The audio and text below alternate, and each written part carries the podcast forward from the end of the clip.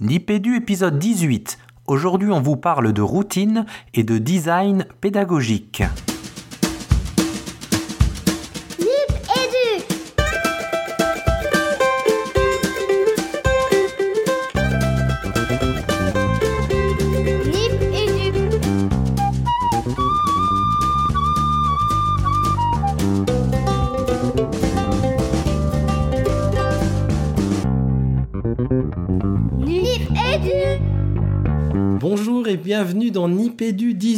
18. Donc Nipédu, le podcast de la famille Nipcast qui parle école, éducation et numérique. Donc dans ce numéro 18, un numéro un petit peu panaché mais avec des liens, vous allez voir. Et donc je retrouve, on se retrouve dans notre petit comité euh, Nipédu au complet avec euh, Marine. Coucou Marine. Salut les garçons, Tout va bien de ton côté? Ça va, ça va, bientôt en vacances.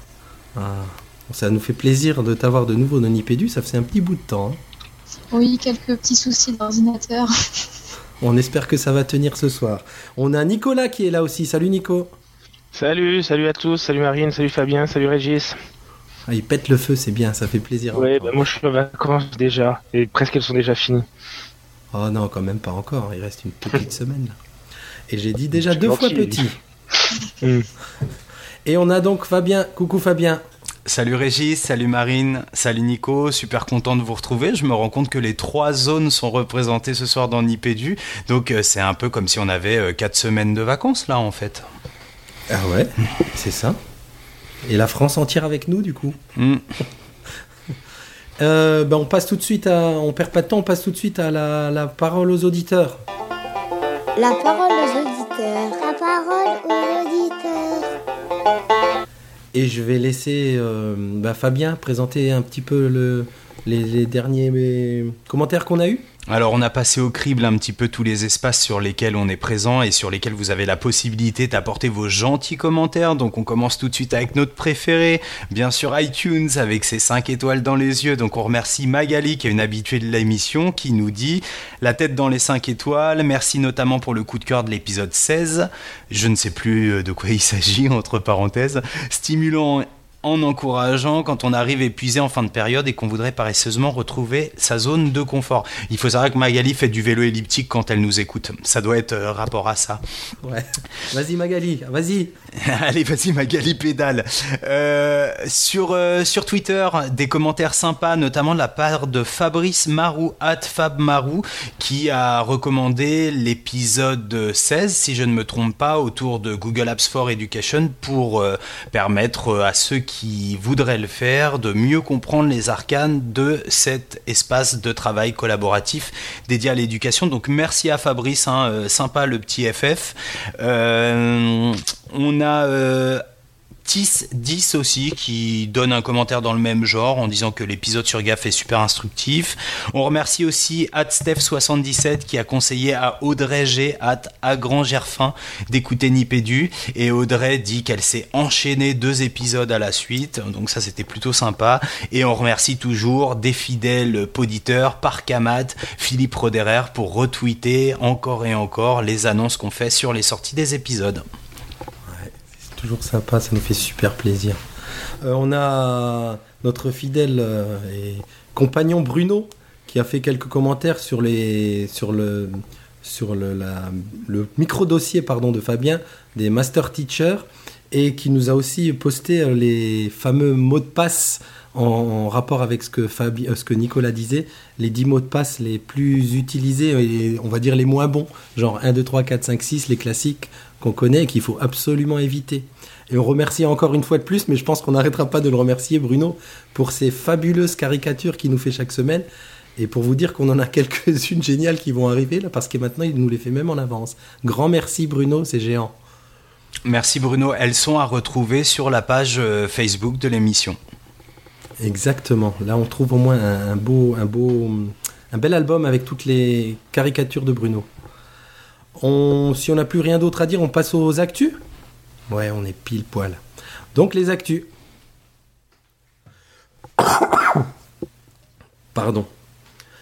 Alors pour les actus, euh, si on doit être pile poil dans le, dans, ben, les actus justement, on, jette un petit mot à propos de, la non-fin des notes. C'est ce qu'on a écrit dans nos notes d'émission, justement. Il était beaucoup question de la fin des notes, puis finalement pas tellement. Euh, on, vous prépare euh, en fait un épisode plus complet autour des notes et de l'évaluation. On va pas en dire beaucoup plus, je pense, euh, les amis, dans cette petite chronique des actus. Euh, Surtout que c'est difficile de, dire quoi que ce soit, puisque on va attendre que, les rapports soient définitivement publiés, rendus et qu'il y ait des communications pour pouvoir juger sur les faits, non? Alors, je- comme j'avais rien à faire avant l'émission, je suis allé quand même euh, jeter un coup d'œil du côté du, du rapport euh, du jury de la conférence sur, euh, sur l'évaluation.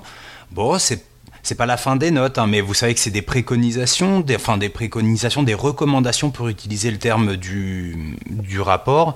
Euh, en plus, vous savez qu'il a une spécificité ce rapport parce qu'on a le nombre de votants pour et contre les recommandations, donc c'est assez important.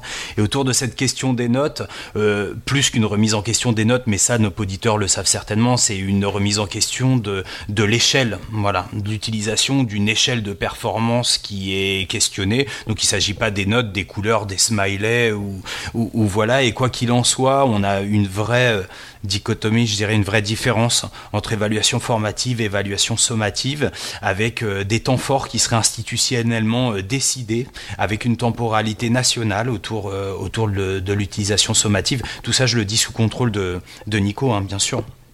Et, euh, et tout ça pour dire que les notes referaient leur apparition en fait à partir seulement du cycle 4. En tout cas, c'est la recommandation du rapport.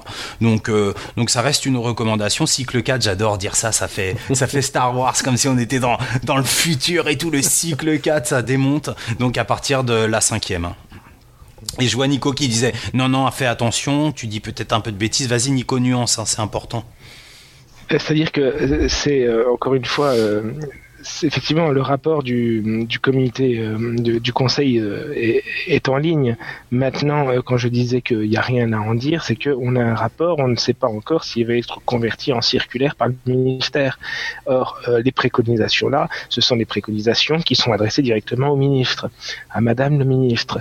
Et, et donc, nous verrons par la suite si ces préconisations sont converties en textes réglementaires qui seront rentrés, qui seront, qui rentreront en application. Pour l'instant, ces préconisations, ce ne sont que des préconisations qui n'ont pas vocation à être autre chose que des conseils et des recommandations au ministre. Voilà.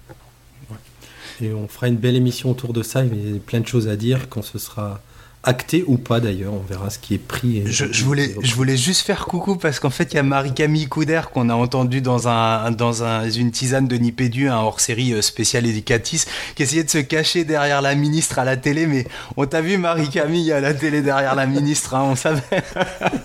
Donc je voulais lui passer un petit bonjour. Voilà. Euh, puisque tu as la parole, dis, dis juste un petit mot avant de boucler les actus, Fabien, sur le, le Wi-Fi en maternelle. Nico, on arrête ou pas? 30 secondes. Ok, bah juste il y a une loi, on n'a pas le droit de mettre du Wi-Fi euh, dans les lieux où on accueille des enfants de moins de 6 ans. Voilà. Voilà, et ça c'est acté par contre. Ça c'est acté, ouais. Alors, je suis pas très bon sur les circuits euh, législatifs, mais je crois que la loi. Enfin, je sais que Nico, il lit tous les euh, tous les journaux, euh, tous les journaux officieux. Alors, je sais pas comment on dit. Il lit le journal officiel, voilà, voilà. Et euh, donc, je sais pas si c'est paru, mais en tout cas, la loi, elle est publiée en deuxième lecture euh, et adoptée en deuxième lecture euh, à l'Assemblée. Donc voilà. Et il y a une petite mention pour les plus de 6 ans, il y a une petite mention autour de fait de déconnecter les Wi-Fi hors activité pédagogique aussi. C'est assez intéressant. On va voir encore une fois comment ça sera traduit sous forme de circulaire. Et on passe donc au premier micro-dossier, donc une émission articulée autour de micro-dossiers aujourd'hui. C'est vrai qu'on l'a pas dit en introduction. C'est parti pour le premier micro-dossier. Le dossier de Nipédu. Le dossier. Alors, premier micro-dossier, euh, ben, je vais garder la parole euh, autour de la routine pédagogique.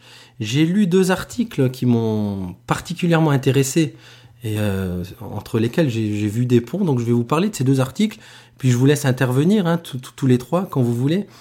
Euh, ça va être assez linéaire, mais les, les liens, vous allez vite les comprendre. Et d'ailleurs, il y a plein de liens à faire avec le micro-dossier de Fabien de tout à l'heure. Donc, le premier, il s'appelle tout simplement la routine pédagogique. euh, c'est un article que j'ai lu sur le blog de Jean-Paul Moirot. Donc Jean-Paul Moirot, il est prof à l'université de Lyon. Et euh, quand on va voir dans son à propos, il se définit comme un praticien réflexif, ce qui est le cas du deuxième article dont je vais vous parler juste après. Et donc praticien réflexif notamment sur euh, le numérique pédagogique. Et donc son article, il commence par le fameux c'est très simple qu'on dit beaucoup, enfin autour de l'intégration des outils numériques, qu'on les utilise. On parlait d'ailleurs en off, par exemple, d'Evernote, où on dit c'est très simple. Puis finalement, il nous dit, il nous rappelle que c'est vrai que c'est, c'est, jamais aussi simple que ce qu'on croit. Je repense là directement à Marine et son TBI, par exemple. Non, c'est jamais simple, c'est jamais aussi simple qu'on veut le dire.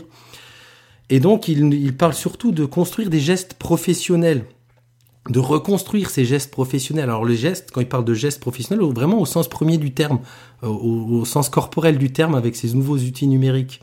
Et donc il parle de quelque chose que, qui, qui j'allais dire, il parle de quelque chose qui me parle, qui me, euh, le, prof artisan avec les gestes du métier qui en font un expert comme comme un comme un menuisier par exemple, hein, ou à, refaire ces gestes là, ils deviennent naturels. Et, et il dit qu'avec les changements massifs qu'on vit en ce moment euh, dans l'enseignement, changement massif et rapide des outils, avec tous ces outils numériques, ça implique forcément de reconstruire ou de construire des nouveaux gestes professionnels. Je vous lis une, citation là. Il dit l'enseignant est désormais inséré dans un écosystème technologique complexe, multisitué, c'est-à-dire dans et hors le lieu institutionnel. Et, euh, je pense forcément à ce qu'on utilise tous les jours, comme Twitter, comme Magister, comme euh, les tablettes, comme les smartphones, qui nous servent à la fois au, boulot, mais en dehors du boulot et, également. Et, vous allez me dire la routine dans tout ça, qu'est-ce qu'elle vient faire là-dedans? Ben, C'est évidemment le, le, sens de routine dans le sens positif, pas dans le sens le train-train, euh, dans le sens positif comme un, musicien qui ferait ses gammes. Il y a tous ces, ces, ces euh, acquérir ces nouveaux gestes, ces micro-gestes. Il parle des micro-gestes de l'enseignant, comme l'entrée dans la classe, voilà, un micro-geste professionnel, euh, la façon de circuler dans les rangs. C'est quelques exemples très concrets comme ça de micro-gestes. Et il parle donc de, de qu'on devient tous des professionnels instrumentés avec tous ces outils numériques. Et donc forcément, il faut réfléchir à ce que ces gestes deviennent transparents. Alors ce qui ne se fait pas aussi facilement, et le fameux c'est très simple qu'on disait en, en, en introduction. Euh, je vois pas ce que vous dites dans le chat, je vais juste ouvrir. c'est pas intéressant. D'accord, pardon. Euh, donc, à propos de cette routine, alors je, lis un, petit bout du texte là qui est vraiment parlant et qui résume bien les choses. C'est un article assez long. Hein. Là, moi, je vous conseille vraiment d'aller lire pour vous faire votre avis. Je résume un petit peu les choses. Les enseignants doivent développer des routines pour que leurs enseignements soient fluides, parce qu'il est instrumenté. La routine doit aider à se concentrer sur l'essentiel de l'activité, le cœur du métier, à savoir enseigner, transmettre des savoirs. Et il revient sur le fait que bah, ces gestes professionnels, euh, ils sont importants, ou même euh, autant importants chez les, dans les métiers du savoir comme nous que chez un que chez un, un ouvrier entre guillemets. Et dit ne pas considérer le geste comme un élément central de notre professionnalité, c'est prendre le risque de réduire le métier à une forme d'asservissement à la machine on en revient toujours à nos, à nos réflexions autour de, de, l'usage du numérique. Hein. Euh, et de, on repense d'ailleurs aussi également à, Michel Serres avec une, une, autre vision du, côté de Michel Serres. Alors moi, ça me parle dans le sens où il se définit en tant qu'enseignant réflexif et que c'est vrai que c'est des choses auxquelles on, on, on, doit prendre le temps de réfléchir en fait. On prend pas tellement, on est souvent dans l'action. Et euh, c'est, je fais un pont avec un bouquin que j'ai lu aussi de, euh, Philippe Pernoud sur l'enseignant réflexif. Quoi. On réfléchit souvent avant ou après nos séances. Il faudrait essayer d'y réfléchir aussi pendant, ce qui est pas évident. Hein, c'est tout un travail à faire, quoi. Et, et donc ça m'a parlé. Et le deuxième article qui fait un lien vraiment direct avec celui-ci, euh, que j'ai trouvé sur le blog Pédagogie Agile de Christian Denartig, euh, c'est le, versant élève, on va dire. Alors le titre de son article à lui, c'est Faire toujours la même chose à bon escient, c'est être compétent. Là aussi, on comprend tout de suite le sens de routine. Alors lui, euh, il se définit aussi comme un enseignant réflexif. Je suis allé voir vraiment le, comment il se présentait sur leur blog, et du coup, les ponts ils sont devenus assez évidents. Et il parle aussi de design thinking. Euh, on en parlera tout à l'heure. Donc lui, il pose la question de développer les compétences chez les élèves. son article, il commence comme ça, il dit aider chaque élève à organiser ses connaissances et à progresser dans sa formation, à devenir compétent, c'est lui apprendre à créer des ensembles, des groupes, à prendre conscience de l'existence de patterns. Le pattern dans le sens, euh, enfin, euh, bah, dans le sens de routine, de routine informatique même, de modèle, ouais. Alors il dit que l'enjeu de c'est de créer ben, des, des situations propices à la démarche d'investigation et aboutir qui, qui, vont aboutir, enfin on l'espère en tout cas, à créer des connaissances solides et réfléchies. Et il vient à des exemples, il en vient évidemment aux situations euh, euh, rituelles, routinières, de, des activités routinières en classe. Et il donne un exemple qui va nous, qui, qui m'a beaucoup parlé, qui va te parler aussi, Fabien, euh, avec l'exemple des du participe passé du premier groupe. Il donne euh, très régulièrement en, routine à ses élèves une petite phrase du genre je vais danser ou elles ont mangé des fraises ou les fraises sont mangées où les élèves ils doivent à la fois bien accorder correctement le participe passé et évidemment expliquer pourquoi il y avait quoi ça s'accorde et comment ils vont faire l'accord là on pense évidemment au travail qu'on fait aussi autour des tuiletés. C'est vraiment la même démarche. Alors il dit que l'objectif, ben, c'est que l'élève il crée un programme, mais quand il dit programme, il dit vraiment au sens de programme informatique quelque part, qui vont permettre à l'élève de comprendre comment les mots s'accordent et comment la grammaire elle joue son rôle structurant. Alors évidemment, on caricature pas le, programme du côté l'enfant robot puisque c'est vraiment l'élève qui va construire là ses compétences lui-même, ben, par cette routine de refaire et refaire régulièrement euh, le, le, même travail euh, cognitif. Euh, alors en marge, ce qui est, ce super intéressant aussi chez Christian Denartig, il propose des outils. Là, il travaille autour de la pédagogie agile euh, que je conseille d'aller voir. Je mettrai dans les notes de l'émission une petite vidéo, notamment, je l'avais tweeté il y a quelques mois ou quelques semaines autour de, de il, crée avec ses élèves des, des, outils. Et il y en a notamment un sur l'expansion du groupe nominal qui est à la fois ludique et vachement bien pensé. Je sais pas si vous aviez vu ça, avec des plis, un système de pliage et de couleurs euh, qui, qui donne un outil vraiment astucieux de travail euh, autour de la grammaire. Tu en avais déjà parlé dans un IPDU. Ah bah c'est possible, tu vois, je m'en souvenais Tu l'avais mentionné. Là, il n'est pas dans, directement dans l'article. Dans l'article, mm. il, montre, il, montre un autre outil, là. Mais ce genre d'outil, là, autour de pédagogie agile, c'est vraiment intéressant à, comprendre le fonctionnement. Ouais, je crois que euh, si, si, si je peux réagir un tout petit peu, ah, parce que ton, temps va, va être euh, révolu. Déjà, euh, il me semble que ce qui est important, c'est effectivement de bien distinguer dans ce que dans ce que tu dis et dans, dans ce qu'il y a dans les articles que la routine c'est pas la répétition.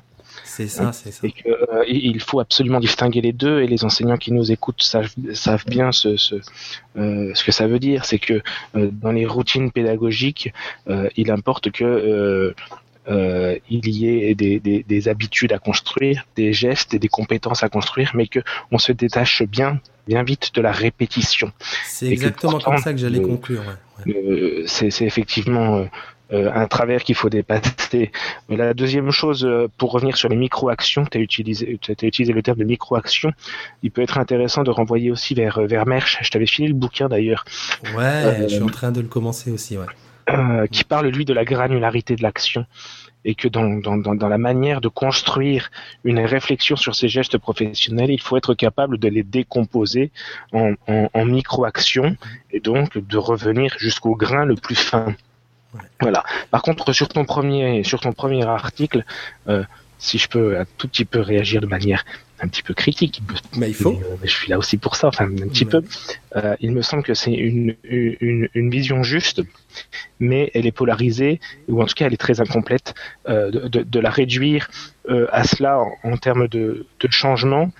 On a un universitaire qui, qui, qui, qui qui pense aux, aux profs tels qu'il les connaît et sans doute qu'il oublie peut-être un peu plus la spécificité du premier degré au niveau du second degré car autant un prof du second degré, sa problématique principale aujourd'hui, euh, lui, il est peut-être moins concerné par les réformes en cours en ce moment, et donc euh, l'impact du numérique dans sa pratique, c'est quelque chose effectivement qui peut se poser, autant dans le premier degré, avec la multiplication des polyvalences disciplinaires, des enseignements qui se rajoutent, etc. La, la, la complexité euh, me semble encore plus accrue. Ouais, ouais. Deux choses donc sur ce que tu Mais j'ai vu que Marine n'était pas contente quand j'ai dit ça. Non, non, mais sur le premier article, attention, hein, moi je fais mon un, résumé. Euh, allez hmm voir que c'est plus en profondeur que ça dans l'article complet. Absolument. Et il dit lui-même que c'est un travail, c'est un work in progress, quoi. Hein, c'est une réflexion euh, qui, qui, qui, qui nourrit tous les jours. Je termine juste par euh, bah, ce que tu disais aussi sur le deuxième, c'est que voilà, c'est exactement ça. On, qui dit routine dit ni train-train, ni par cœur, c'est pas du tout ça. Et, on, bah, je fais directement le point avec le micro-dossier de Fabien, c'est aussi ce que tu disais, c'est que qui dit routine dit justement de bien réfléchir à la motivation des élèves, et on peut être créatif et avoir la pensée design dans ces fameuses routines.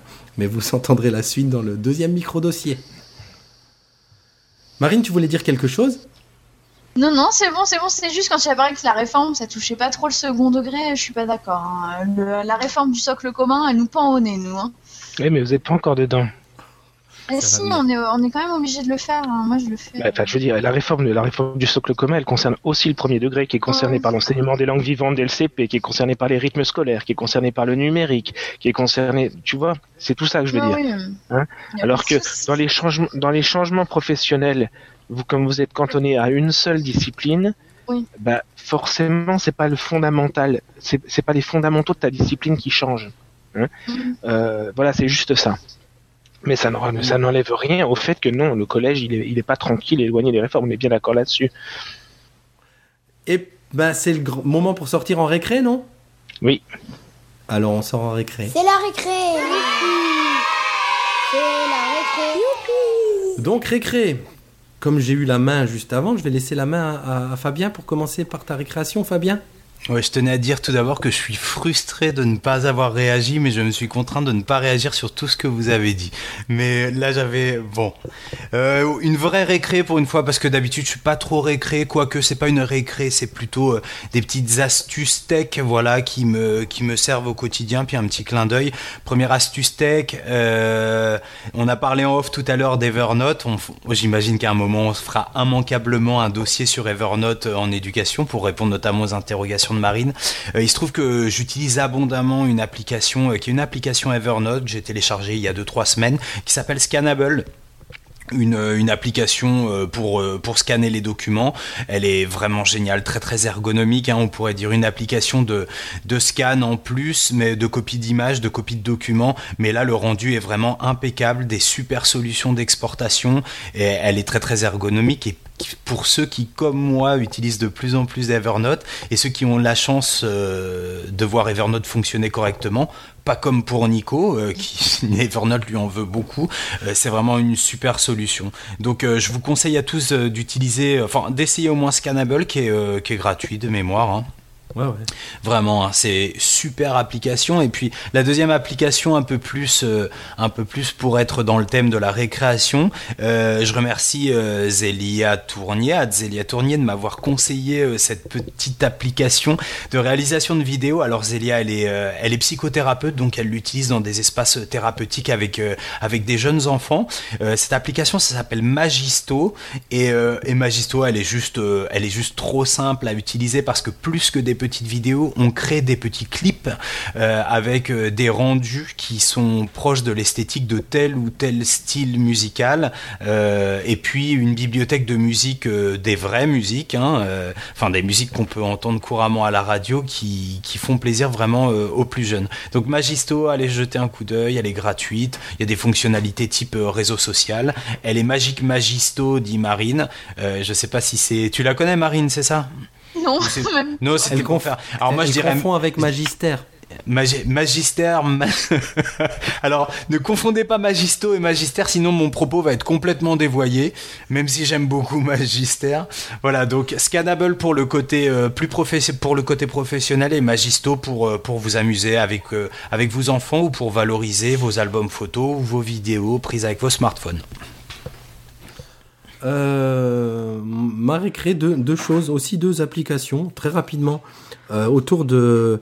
euh, pour mesurer le, le temps passé sur certains projets ou sur certaines applications, ça fait un bout de temps que sur le, sur le Mac j'ai Timing, c'est une petite appli qui se met dans la barre de menu et qui vous calcule euh, sans rien faire le temps que vous passez sur chaque application. Donc euh, c'est intéressant dans la gestion de projet par exemple. Euh, bah, je sais que je sais les, les raisons pour lesquelles j'utilise par exemple Evernote ou Word ou d'autres euh, d'autres outils comme ça et ça me dit le temps que j'ai passé dessus à la semaine, au mois, enfin on peut choisir ça comme on veut. Je cherchais l'équivalent sur iOS, évidemment ça n'existe pas. J'ai trouvé quelque chose d'approchant qui s'appelle Hours. Là il faut que pardon qu'on déclenche soi-même le chrono, mais ça permet par exemple quand on se lance dans... Je me suis amusé par exemple à voir le temps que je passais sur un IPDU complet du temps de préparation, de montage, d'enregistrement. Donc faire ces calculs-là, c'est vachement intéressant, ou quand on écrit un mémoire ou quelque chose comme ça, ça nous donne un, ben, le temps qu'on passe sur un projet. Intéressant. Donc hours sur iOS et timing sur Mac. Voilà. On, on en a fini de la récré ou Fabien, tu dis encore un mot? Pas si on n'a pas le temps. Alors on le garde alors, une minute facile. Euh, je suis passé sur les conseils de toute l'équipe de Nip Life. Hein. vous savez que je suis un adepte de Nip Life. Au standing desk, euh, Bruno doit être en train de se marrer en disant tiens, les standing desk. Bon, c'est le bureau debout. Hein. En gros, c'est la posture debout pour travailler. Je suis un gros, gros, gros fan et je suis en train de revoir tout le mobilier de la maison en sachant que, bon, il faut quand même imaginer pouvoir repasser sur une station assise à un moment parce que euh, typiquement 7-8 heures au bout d'un moment, ça fait un peu mal aux genoux euh, j'ai l'impression d'être euh, beaucoup plus à ce que je fais en étant sur cette position debout. Donc euh, essayez si vous avez une table haute chez vous ou n'importe et que vous travaillez avec un avec un avec un ordinateur portable typiquement, essayez la position debout, c'est vraiment vraiment très agréable. Donc peut-être aussi un micro dossier qui se profilera. Régis. ça fait long, je bosse depuis super longtemps comme ça en classe. J'ai dévoyé un, un, un support de rétroprojecteur, tu sais à mm. roulette, grand, je travaille comme ça. Et la solution à la maison, c'est juste de surélever son bureau et d'acheter une chaise haute, une chaise de bar. Et puis tu peux passer de debout assis quand tu veux. C'est plutôt que d'acheter un, bureau à 800 euros qui monte et qui descend tout seul, quoi. Mais il y en a des super. D'ailleurs, un dernier mot et on ferme la récré. Il y a une vidéo de sur 01net. Il publie des petites des, vidéos. Il y en a une de la semaine dernière ou il y a deux semaines autour des standing desks. Justement, il montre un peu à tous les prix, mais ça reste quand même cher. J'aimerais bien m'en acheter un aussi, mais c'est cher, cher comme c'est la récré et qui fait beau, juste sur Nip Life, on a les références d'un site euh, où euh, on nous dit comment hacker les meubles de Ikea pour euh, se construire un environnement standing desk très facilement. Donc comme on parle souvent bidouille sur Nipedu, allez voir du côté de, de Nip Life. Et j'en ai fini. Eh ben, ben, le maître du temps qui nous fait des signes. Donc on rentre en classe pour le deuxième micro-dossier. Le dossier Nipedu 2. Et ce deuxième micro-dossier concerne la pensée design en classe. À toi Fabien. Alors un gros micro-dossier sur la pensée design, effectivement, très renseigné, euh, Nico me le faisait remarquer. Donc pour être un petit peu moins linéaire, euh, je vais vous autoriser les garçons à vraiment euh, rebondir et faire des liens avec, avec ce que je vais pouvoir présenter. Alors il faut savoir que ce micro-dossier, je l'ai construit à partir de, de quatre sources. Le premier, c'est un article de d'Anne Andris. Donc Anne Andris, on la, on la présente plus. Hein. J'en ai, j'ai beaucoup parlé d'elle aujourd'hui, j'ai beaucoup écrit sur elle. Anne Andris, elle enseigne dans un établissement spécialisé en Suisse.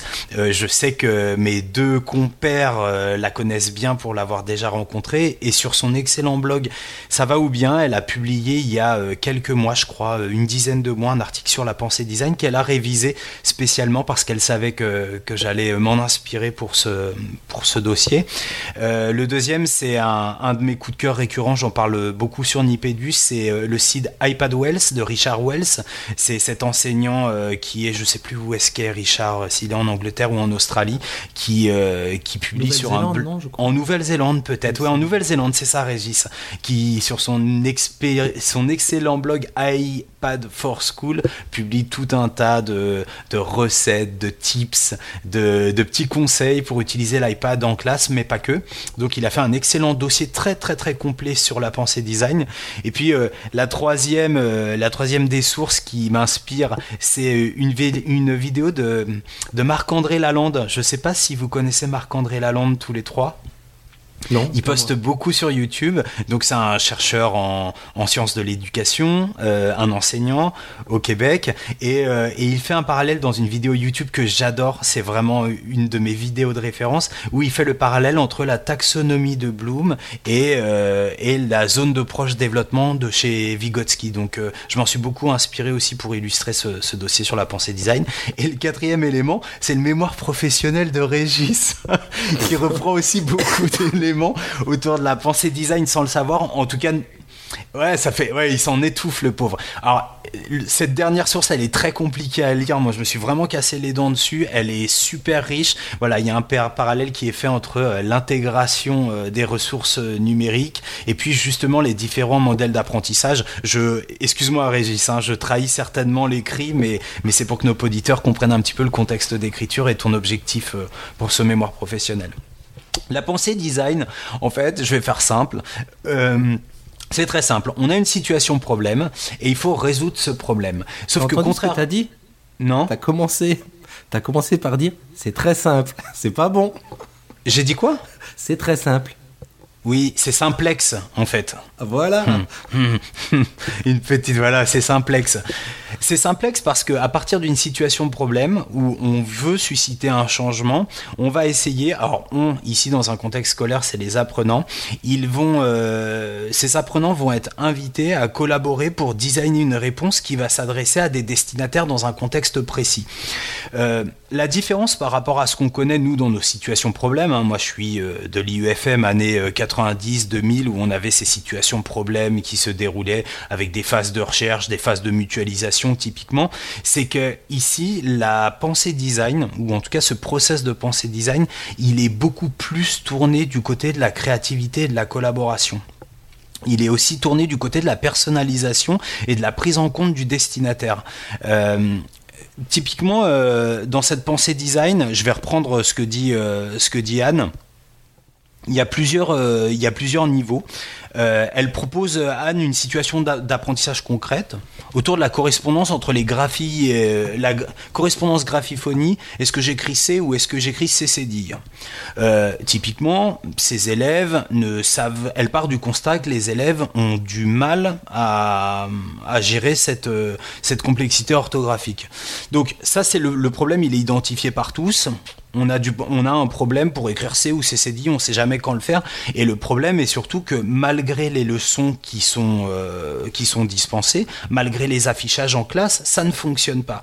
Donc déjà, on a un, véritable ancrage social où on invite les apprenants, je vais rester dans le contexte scolaire, hein, à se poser la question. On a, a l'affichage, tout ça, ça fonctionne pas. Il va falloir se trouver une solution pour que un maximum d'élèves puissent s'approprier et mettre en application cette règle.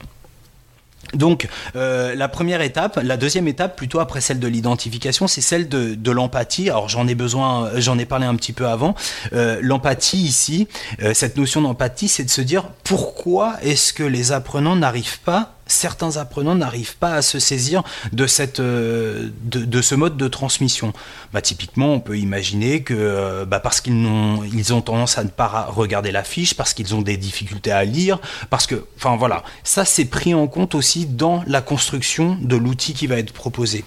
Ensuite, il y a la définition de la tâche la définition de la tâche, elle est censée euh, créer une liste simple de. C'est en fait c'est un cahier des charges. Voilà. Qu'est-ce qu'on va émettre Quels mots sont importants euh, Quel type d'outils on va utiliser Et à qui ça va être destiné Ensuite, il y a la phase d'idéation. Donc, qu'est-ce qui va rendre l'objet efficace? Alors euh, là, en l'occurrence, c'est pas seulement écrire les mots puisque ça fonctionne pas. Il va falloir trouver un autre moyen. Et tout ça, c'est pris en charge par la collaboration entre les pairs. Hein.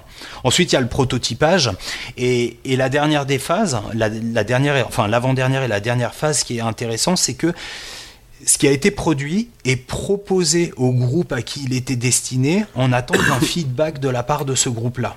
C'est-à-dire que une fois que la réponse, qui n'est pas une réponse, parce que le principe de la pensée design, c'est qu'il n'y a pas de réponse, c'est justement ça qui est, intéressant, il y a juste une proposition, on attend le retour par groupe de pairs qui va nous dire si l'objet designé, il a été efficace ou pas, en fonction de l'objectif qu'on a déterminé.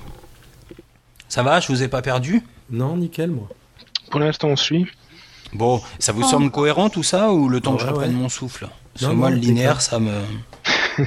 non, on est bien là, on a une tonne d'infos. Euh, je me demande juste comment tu vas finir en 3 minutes, mais vas-y. il, me reste, il me reste 3 minutes. il, faut, il, faut que je, je, je choisisse alors.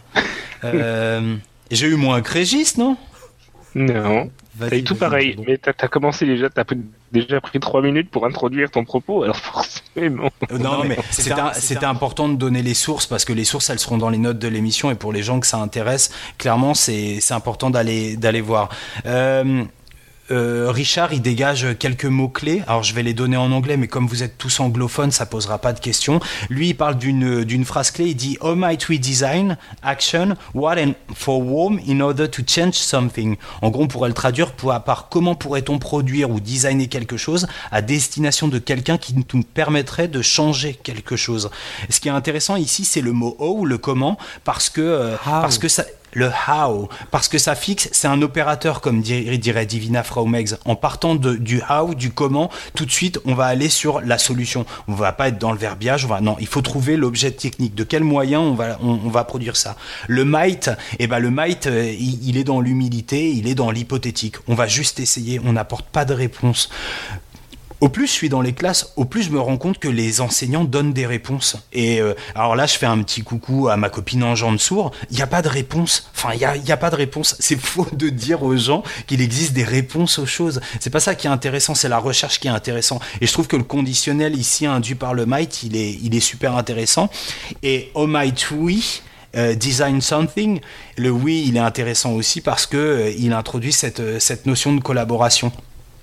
Moi, ça m'a fait penser quand j'ai fait ce dossier, Régis, pour te redonner un petit peu la main là-dessus, et, tu vas peut-être finir pour me dire ce que toi tu penses de la pensée design, à euh, cette fameuse doctrine un peu pédagogique, ou en tout cas cette, euh, cette, euh, cette notion, cette inspiration pédagogique qui est le digital learning form. Tu vois, ici j'ai vraiment l'impression que dans la pensée design, on produit quelque chose pour les pairs et on a vraiment une action une action puissance dans le, dans le process d'apprentissage de tous, mais dans son propre process d'apprentissage.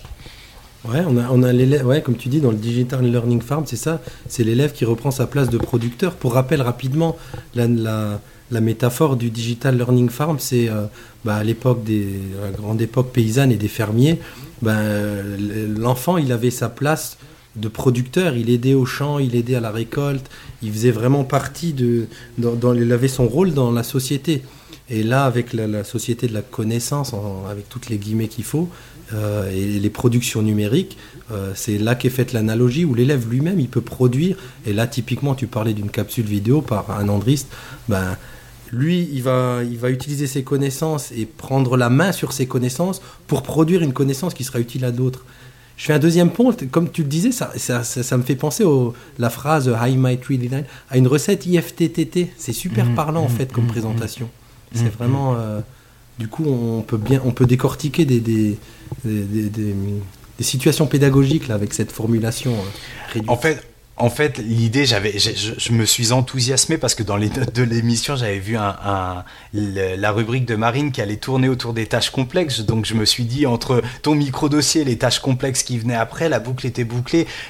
concrètement, on est dans la tâche complexe, hein, puisqu'aujourd'hui, on sait que le rapport aux connaissances, bah, il évolue sans cesse, il est facilité. Donc, c'est plutôt la mise en œuvre de ces connaissances dans un, acte social, vraiment, vraiment dans du partage où les compétences vont être la créativité la collaboration et l'adaptation aux besoins de chacun et le réajustement des objets qu'on a designés. Il y a un exemple que donne Richard et je vais le donner comme illustration pour qu'on reste pas dans le flou de ce que peut être cette pensée design.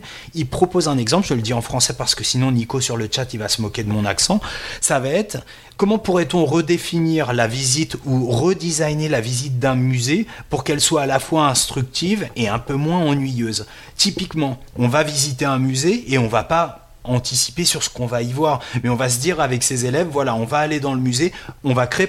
Alors peut-être une réponse, c'est créer un parcours de visite autour de quel thème, autour de. Voilà, les connaissances, elles sont accessibles par les élèves parce que typiquement, on va tous utiliser EduTech comme nous le préconise le ministère et ils ont raison et on va avoir accès à la collection du musée. Mais par contre, designer le parcours pour répondre à cette demande qui va être source d'apprentissage et après évaluer si notre parcours il a été bon ou pas. Voilà, on est typiquement typiquement dans une tâche complexe, enthousiasmante, et, y mettre un petit peu de ces gestes professionnels qui, constituent notre routine pédagogique. Là, je pense qu'on est sur quelque chose euh, d'intéressant, et j'ai bouclé la boucle comme il fallait, j'espère. Voilà. Non, on est bien là, super, super mm. micro-dossier. Beaucoup aimé. Euh, pas de commentaires, les, copains? Non, moi, ça me pas le temps. Je vais ah, oh là là, il est méchant. Je vais approfondir ça encore. Eh ben, on passe donc directement à, la chronique de Marine. Les Bleus n'ont pas le blues. J'ai le blues du blue. blue. Le blues du bleu. C'est pour ça que j'écoute du Ça me sort du blues. Ça me sort du blues du bleu. Alors, Marine. Pardon? Non, non, j'étais en train, j'étais partie, moi j'étais lancée, j'allais répondre à Fabien, non, ce sera pas les tâches complexes euh, cette semaine, ce sera pour la prochaine fois, j'ai fait une petite séance info, donc on, on va parler un peu de tout ça. Alors on, on t'écoute, on a les oreilles grandes ouvertes, c'est ton tour de parole Marine. Ouais, donc euh, je disais, euh, jeudi, j'ai fait une séance informatique euh, sur les statistiques en niveau quatrième. Donc en quatrième, euh, ils ont uniquement à savoir euh, la notion de moyenne et de moyenne pondérée, mais je voulais euh, pousser un peu plus tout ça en utilisant, en leur faisant utiliser plutôt un, un tableur. Donc j'ai deux classes de quatrième, jeudi matin, je les avais d'affilée. J'étais partie pour deux heures non-stop en salle info. Déjà, quand on utilise la salle info, il faut penser à aller l'allumer. Du coup, j'ai pu voir, euh, j'ai pu allumer tous les PC, tout fonctionnait, j'étais au taquet. Euh, donc j'avais mis euh, un fichier pré-rempli parce que je me suis dit tant qu'ils ouvrent l'ordinateur, qu'ils ouvrent le tableur, qu'ils recopient le tableau que je voulais qu'ils fassent, je me suis dit ça va prendre un temps fou. Donc je leur avais un peu mâché le travail et j'avais mis ce dossier sur le serveur de la classe. Et là, euh, désarroi total quand j'ai dit aux élèves, faut aller sur le serveur de la classe qui m'ont regardé avec des grands yeux qui m'ont dit, mais c'est où ça? Je me suis dit, Hmm, ça commence bien. Donc après leur avoir expliqué, en essayant de rester zen, parce que bon, je me suis dit, euh, ils le font en technologie, si ça va pas le faire, ça va pas le faire. Et donc euh, après qu'ils aient récupéré le fichier, c'était bon, on était parti. Première question du sujet, dans la case N3, rentrer la formule. Au bout de deux secondes, lui avais fait Elle est où la case N3 Je fais bon, ça commence bien. J'ai dû ressortir l'exemple de la bataille navale pour leur expliquer le fonctionnement des cases. Ça a bien fonctionné comme exemple. Et puis bon, après, ils ont compris quand même euh, ce que je voulais qu'ils fassent. Donc, euh, il y a vraiment certains élèves qui ont du mal. Pourtant, je leur avais expliqué la veille ce qu'on allait faire. Je leur avais euh, projeté un tableur. Je leur avais expliqué. Mais euh, ils, ont vraiment du mal. Euh, ils m'ont tous dit ouais, on gère avec les ordinateurs, madame, vous inquiétez pas. Je me suis rendu compte, euh, bah non, qu'ils géraient euh, rien du tout. C'est pour eux gérer un ordinateur, c'est aller sur Facebook, euh, Snap, tous ces tous ces petits trucs, mais ils savent pas ce que c'est un ordinateur. Accéder à un serveur, enregistrer un fichier avec un nom précis dans un dossier précis, c'est très compliqué pour eux. J'ai une classe où sur euh, 23 élèves, j'en ai deux qui m'ont enregistré le fichier au nom demandé et dans le bon endroit. C'était un peu compliqué du coup pour récupérer leurs travaux, mais bon, globa- globalement, euh, ça s'est bien passé. Euh, les élèves ont pu se rendre compte de la puissance d'un tableur comparé à, à la calculatrice, parce que bon, ils ont les calculatrices collège. Mais bon, ils se sont aussi rendus compte des, limites, parce que je voulais leur montrer qu'un tableur ne faisait pas de fou, qu'il fallait aussi euh, réfléchir. Et puis bon, euh, c'est surtout réfléchir qui leur pose problème, hein, apparemment, à ces élèves. Donc, euh, en parlant de, de, ma séance avec euh, le professeur de technologie euh, et euh, sur ce qu'on s'était rendu compte, comme quoi les ordinateurs ne savent pas se servir d'un ordinateur, on va sûrement essayer de mettre en place un module qui sera obligatoire l'année prochaine à tous les élèves pour qu'ils apprennent vraiment à, se servir d'un ordinateur. Parce qu'on est confronté tous les jours à de gros problèmes. On a euh, des élèves de, de 6e qui ont même du mal à allumer un ordinateur. Et euh, on n'en peut plus, puis c'est plus dans les programmes de, de technologie le, de, de se servir d'un ordinateur. Donc on va essayer de faire tout ça, de mettre tout ça en place euh, pour dès l'année prochaine. Donc sinon, euh, quelques nouvelles de mon TBI parce qu'on m'en a demandé. Donc euh, hier, je suis arrivée au... Ben, non, c'était vendredi, j'arrive au collège, toute pimpante, et puis euh, j'ai un de mes collègues qui fait Marine, ça marche pas. Je fais quoi? Et en effet, ça ne marche plus. Donc je ne sais pas ce qui se passe. J'ai essayé de regarder un peu lundi, j'ai pas trouvé. Donc euh, je vais euh, demain, avant mes cours, aller au collège un peu plus tôt pour essayer de, de régler ce souci. Apparemment, un collègue a touché, nous a tout déconnecté. Je suis contente. Hein. Donc comme je suis un peu fatiguée de ce TBI en salle informatique, euh, c'est pas du tout pratique de s'en servir. puisque euh, bah, soit les élèves sont devant le PC ou c'est des places en îlot. Moi, ça ne me convient pas pour travailler, surtout quand c'est pour travailler sur le TPI. Et la salle est très grande, donc les élèves au fond de la salle ne rien. Je vais faire une demande pour avoir un TPI dans ma salle. Je vais monter le dossier pendant mes vacances et euh, ça devrait être accepté parce que dans mon collège, il n'y a pas de TPI encore dans les salles. Donc, euh, comme je serai la, première à faire la demande, ça devrait passer au niveau du conseil général. Mon responsable TIS va m'aider l'informaticien euh, ne se fait pas de soucis pour ma demande. Donc voilà, et puis pour la rentrée, je pense que j'aurai de quoi vous parler, puisque je vais euh, essayer de me lancer sur le calcul mental sur Socrative. J'ai essayé une fois, mes élèves sont demandeurs. Ils me disent Allez, madame, on veut réessayer. Alors, bon, comme ils, ils me demandent, je suis un peu gentille. On va essayer de mettre ça en place euh, et puis que l'année prochaine, euh, ce soit toutes les semaines calcul mental sur les tablettes. Ça évitera le papier. Voilà.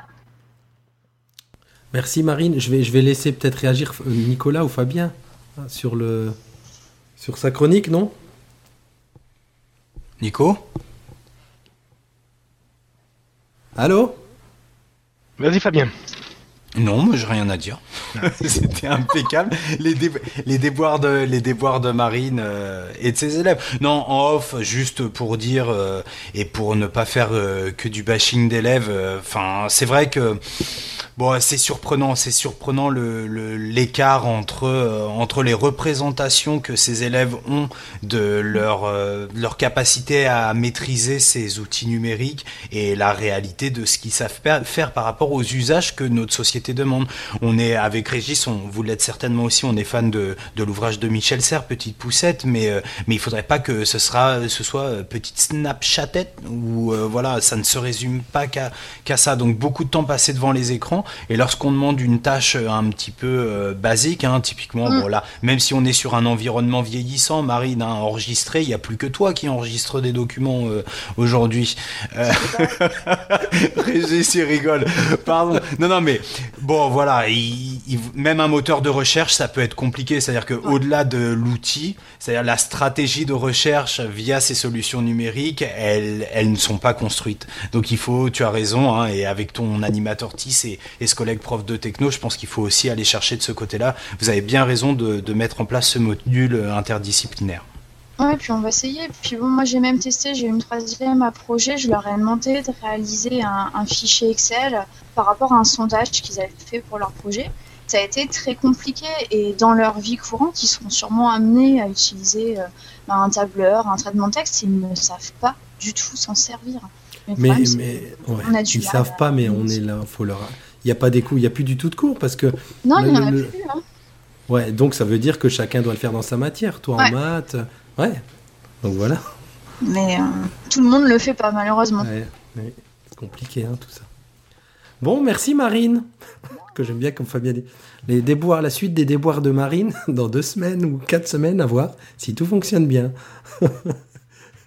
elle, elle a ses fans qui la suivent maintenant, ses aventures de TBI, tout ça, donc euh, c'est bien. On passe à la dernière partie de l'émission. Inspiration, coup de cœur, coup de gueule.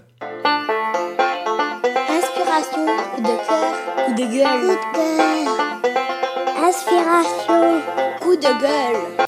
Et qui prend la parole Moi, je veux bien. Ah, ni- vas-y, Nico. J'avais pas vu euh, dans les notes.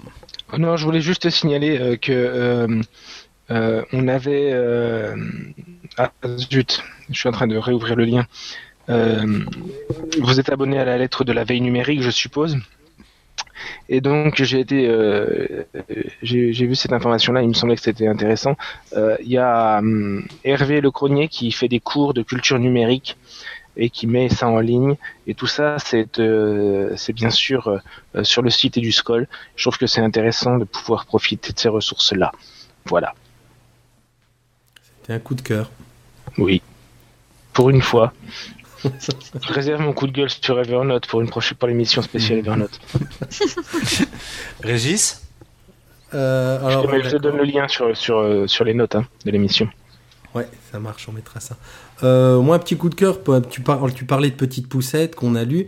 Euh, un autre bouquin, L'école, le, le numérique et la société qui vient, qui date de l'année dernière, de Denis Cambouchner, Philippe Mérieux et Bernard Stiegler, qui est ben, complètement autre chose que le Petite Poussette, qui est euh, espèce de, di- enfin j'ai envie de dire un, di- un dialogue à trois entre ces trois penseurs du numérique, philosophes, pédagogues, qui est vraiment, vraiment, vraiment inspirant et super intéressant, que je conseille à tout le monde, et surtout pas uniquement aux fans de numérique, euh, aux jeunes profs sortants, aux plus anciens. Ça parle vraiment pédagogie et une vision beaucoup plus large, avec évidemment le, pas tout le temps, mais le prisme du numérique, puisque c'est là-dedans qu'on vit. Mais c'est un ouvrage qui se lit vraiment bien et qui met les choses en perspective. Enfin, vraiment à mettre entre toutes les mains. J'adore. Euh, un peu résistant sur la première partie tout de même de mémoire, mais on a les pédagogistes et les républicains qui se retrouvent autour de cette question du numérique et de la place du numérique à l'école et, et ouais c'est un, il fait partie des indispensables hein, dans les lectures autour de, de l'école et du numérique je pense. Mais même euh, hors numérique j'ai envie de dire. Hein parce que ça Mm. remet bien les choses en perspective. Je, Mm. pense, je, me, je, me vois, je me revoyais euh, jeune prof il y a 10 ans, là, 12 ans, 13 ans. Lire ça, euh, je pense aux jeunes profs qui nous écoutent euh, à lire d'urgence. C'est vraiment bien. Fabien, à toi? Euh, j'ai eu la chance euh, d'aller au CRI la semaine dernière ou il y a deux semaines. Donc Ah le CRI. Ah ouais, bah, je sais. c'est le CRI de Munch. Mais euh, au- au-delà, c'est Régis hein, qui a crié. Donc. Le centre de recherche interdisciplinaire parce que je vais me faire couper donc c'est pour ça que euh, voilà j'y vais. Euh, le centre de recherche interdisciplinaire de François Tadei que nos auditeurs euh, connaissent certainement c'était euh, le coup de cœur de, François, l'amoureux de la semaine dernière, en tout cas son inspiration.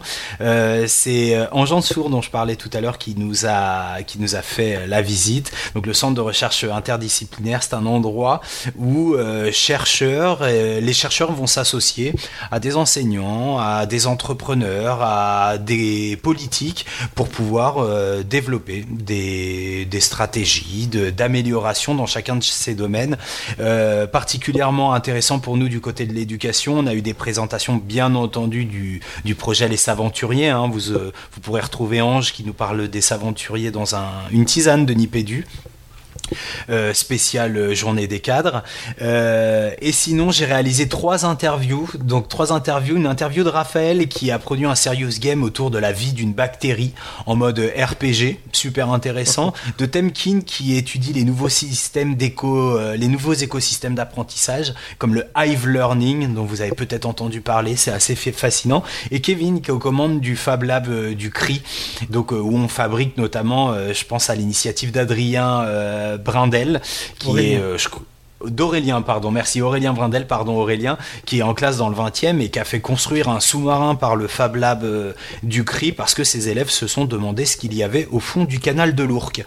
Donc euh, vous retrouverez ces interviews peut-être sur Nipédu, mais, euh, mais, mais d'abord sur le site des podcasts de l'Académie de Créteil. Voilà, parce que cette visite, elle avait lieu dans le cadre d'une visite institutionnelle avec le pôle numérique de l'Académie de Créteil. Donc voilà, le cri, vraiment super. Tu peux recrier un coup si tu veux, Régis. Bah, Je crierai quand on y sera. Hein Et, bien sûr, Nip, Nipédu est invité au cri pour une émission spéciale. Ouais, et on ira, c'est sûr. Et j'en profite pour faire un coucou à, bah, à François Tadei, à Ange et à Aurélien aussi, du coup. Euh, on est bon? Bah, Tu peux terminer par ton mantra et ce sera magnifique, là. Ça, ça fera une Alors. belle fin d'émission. Ouais, le mantra, je l'ai trouvé dans un site, euh, un site en anglais, en- je sais plus lequel, mais il a été tweeté par euh, une, une collègue qui s'appelle Pernil Rip. Donc il est en anglais dans le texte, je me suis permis de le traduire. hein. Euh, ce mantra, c'est le suivant Nos classes ne devraient pas être jugées sur le silence qui y règne, mais sur les sons qu'elles produisent. Je- J'imagine que derrière leur- leur- leurs oreillettes, il y en a qui doivent hurler et d'autres qui doivent trouver ça bien. C'est ça qui est, qui est Mm. beau dans ce genre de citation. Mm. Ouais, je sens Nico. Nico, un commentaire? Non, non, j'ai eu la même réaction que toi quand j'ai lu ça. Je me suis dit, Hum, ça va pas plaire à tout le monde, mais je pense que ne- parmi nos auditeurs, il n'y a que des, il y a principalement des gens qui sont qui sont assez assez bien disposés à entendre ces choses-là. Voilà. On est d'accord. Bon, et ben, je crois même que niveau timing, on est bien pour une fois. On est presque bien. Presque bien, bah voilà. Ouais, On a Euh, trois minutes dans le vent. Oh bah ça va, c'est rien, 3 minutes sur une heure. Bah merci à tous les trois. Euh, Régis, où est-ce qu'on peut nous retrouver? Alors moi je vais parler de Nipédu. Nipédu, vous nous retrouvez sur euh, Twitter, arrobas Nipédu. Il y a la page Facebook aussi maintenant où on essaye d'être de plus en plus actif, notamment avec les merveilleuses caricatures de Bruno. Euh, vous nous retrouvez sur SoundCloud, Ni- Nipédu, et sur le site de Nipédu. Vous tapez Nipédu dans votre moteur de recherche préféré. Forcément, vous allez nous tomber dessus. Et toi, Fabien, où on te retrouve? Eh bien moi on me retrouve, euh, on me retrouve sur Twitter @carabas77 ou sur Google Fabien Aubard H O B A R T. Et toi, Marine? Moi, sur Twitter, at marineprofprof. Et toi, Nico Moi, on me retrouve pas, je me cache. Ouais. Arrobase euh, Nick Duru euh, sur Twitter, c'est très bien. Ah bah voilà. Donc vous pouvez pas nous manquer. chanson de Patrick Bruel. Ouais, et- bah je pensais à la même chose. C'est triste, j'osais pas le dire. Chut, De quoi Je couperai au montage. J'ai j'ai pas entendu. Ça fait penser à la chanson de Patrick Bruel. Mais pas De quoi? Rien. Et toi, et toi, et toi Ah oui. T'as pas changé, qu'est-ce que tu deviens. Bon, bah merci, on se dit à dans deux semaines. Ouais, on se dit dans deux semaines. À bientôt tous. Moi, je pars en vacances, à dans deux semaines Oh la chance. Voilà. Ciao, ciao. Ciao, gardez la pêche